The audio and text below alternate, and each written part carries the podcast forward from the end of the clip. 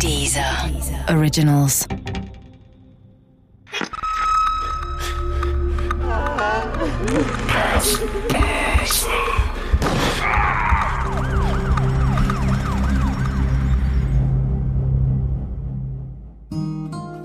Cold Case Lolita Brieger von Richard Farston Teil 1 Die Briegers äh, kamen irgendwo aus dem Osten. Flüchtlinge aus Schlesien, glaube ich. Äh, genau kann ich mich nicht mehr erinnern. Jedenfalls waren sie zugereist, so nannte man das damals. Äh, leicht hatten sie es sicher nicht. Ich bin in Frauenkron aufgewachsen. Meine ganze Familie stammt aus der Eifel, seit Generationen schon. Aber da bin ich keine Ausnahme. In Frauenkron werden seit jeher Haus und Hof an die nächste Generation weitervererbt. Man bleibt hier und versucht die Familientradition zu erhalten. Oder man ist das schwarze Schaf der Familie und verlässt die Heimat für immer.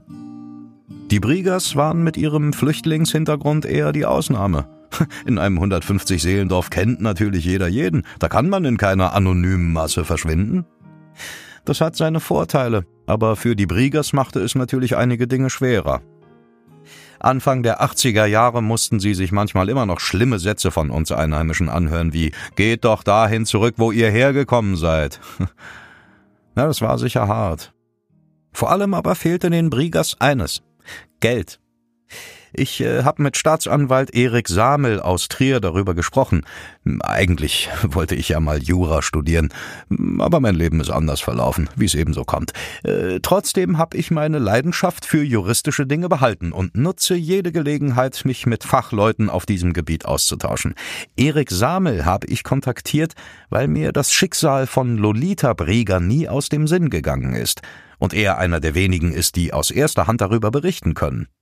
Er kennt die Akten und weiß, dass die Briegers nicht zu den Reichen im Ort gehörten. Sie waren sicherlich von der finanziellen Ausgangssituation nicht sehr gut betucht. Ich habe meine Nachbarn mit ihrer latenten Fremdenfeindlichkeit äh, nie verstanden. Gerade weil ich mit den Briegers gut zurechtkam. Das waren fleißige, ehrliche Leute mit dem Herz am rechten Fleck. Vor allem die Lolita. Mit der bin ich zur Schule gegangen, bis zum Hauptschulabschluss.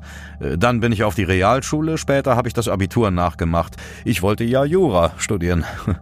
Aber äh, das ist eine andere Geschichte. Die Lolita war das dritte von fünf Kindern. Ein ausgesprochen hübsches Mädchen. Da waren wir Jungs uns auf dem Schulhof einig. Aber wir hatten keine Chance. Wahrscheinlich waren wir ihr noch zu kindlich oder zu pubertär. Heute kann ich das sogar verstehen. Wir waren ja wirklich noch ganz schön grün hinter den Ohren. Lolita bändelte ohnehin mit einem anderen an, einem Typen aus unserem Nachbarort Scheid. Auch nicht größer als Frauenkron, aber der Ort mit den eindeutig reicheren Bauern. Josef, so hieß der Typ. Aber die meisten nannten ihn nur Jupp oder Jüppi. Er war der Sohn des größten Milchbauern bei uns in der Gegend im Sommer 1981 muss die Romanze losgegangen sein. Die Lolita war 17 Jahre alt, der Jupp 20. Genau das richtige Alter, um sich das erste Mal so richtig Hals über Kopf zu verlieben. Dass er ein alteingesessener Eifeler aus reichem Haus war, während sie von den armen, beargwöhnten Flüchtlingen abstammte, darüber haben sich die beiden am Anfang ihrer Liebe sicher keine Gedanken gemacht. Es waren eben zwei junge Leute, die sich ineinander verliebt hatten. Nicht mehr, aber auch nicht weniger. Das passiert auf dem Land genauso wie in der Stadt.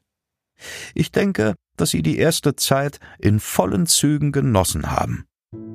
Man hatte sie ja manchmal zusammen gesehen, wenn sie zusammen über die Felder gelaufen sind oder im See baden waren. Und da machten sie einen durchaus glücklichen Eindruck. In Käffern wie Frauenkron und Scheid, da bleibt nichts lange geheim. Gibt ja keine Autokinos, wo man hinfahren kann, um im Verborgenen zu kuscheln, damit niemand was davon mitbekommen kann. Bald wusste jeder in Frauenkron und Scheid, dass der Jupp und die Lolita ein Paar waren. Auch ihre Eltern konnten das nicht übersehen. Dass sich der ein oder andere Vater für sein Kind einen anderen Partner wünscht, das kommt ja hin und wieder vor. Da gibt's genug Beispiele. Aber bei Jupps Vater ging das über das Normale hinaus. Die Lolita kam bei ihm als potenzielle Schwiegertochter überhaupt nicht in Frage. Das hat er seinem Sohn unmissverständlich klargemacht. Sie war eben eine Zugereiste. Und dazu noch arm. Für ihn als größten Milchbauern der Gegend war sie einfach nicht standesgemäß. Man kann sich das heute überhaupt nicht mehr vorstellen. Standesdünkel wie im Mittelalter. Dabei lebten wir in den 80er Jahren des 20. Jahrhunderts. Naja, in der Eifel ist man derzeit eben immer etwas hinterher. Ich habe einmal zufällig mitbekommen, als ich an dem Hof von Jupps Familie vorbeigeradelt bin, wie der Vater seinen Sohn angeraunzt hat, dass die Lolita seinen Grund und Boden nie betreten dürfe. Die hat nichts an den Füßen, hat er gebrüllt. Äh, das sollte heißen, dass sie kein Geld mit in eine Beziehung bringen würde, und damit war sie bei Jupps Vater gleich unten durch. Er war ein furchtbarer Patriarch und Despot. Wo andere ein Herz hatten, hatte er einen Sack voll Geld. Das wusste jeder in Scheid und Frauenkron. Rechtsanwalt äh, Hans-Josef Ewerts kann das bestätigen. Auch mit ihm habe ich gesprochen. Das Schicksal von Lolita hatte meine juristische Leidenschaft neu befeuert. Ein Kriminalfall in der Heimat, der bundesweit für Schlagzeilen sorgte, konnte mein altes Febel für Paragraphen und Gesetzestexte natürlich nicht ungerührt lassen. Ich wollte unbedingt in Erfahrung bringen, was damals in unserem Dorf wirklich geschehen ist. Und dafür brauchte ich einen Gesprächspartner wie Hans-Josef Ewerts. Der Vater des Jupp oder Josef war weit und breit der größte Landwirt. Also er hatte einen großen landwirtschaftlichen Betrieb und hatte auch sein Empfinden, dass er der Größte sei vor Ort. Und die Familie Brieger war zugezogen, war eine ja, eher ärmliche, kinderreiche Familie, die auch keinen Stand in der Ortsgemeinde hatte, kein Ansehen.